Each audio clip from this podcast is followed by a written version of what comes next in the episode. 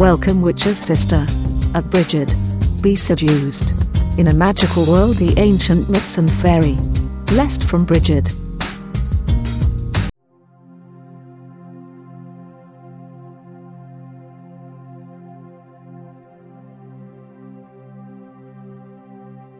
Magic of Brighid Glass Candle Success. Success for private and business success. Use them to in all business processes and things to succeed.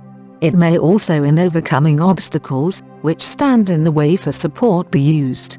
Note also the magic of Brighid. Natural essential oils, to to use. Blessed from Brighid.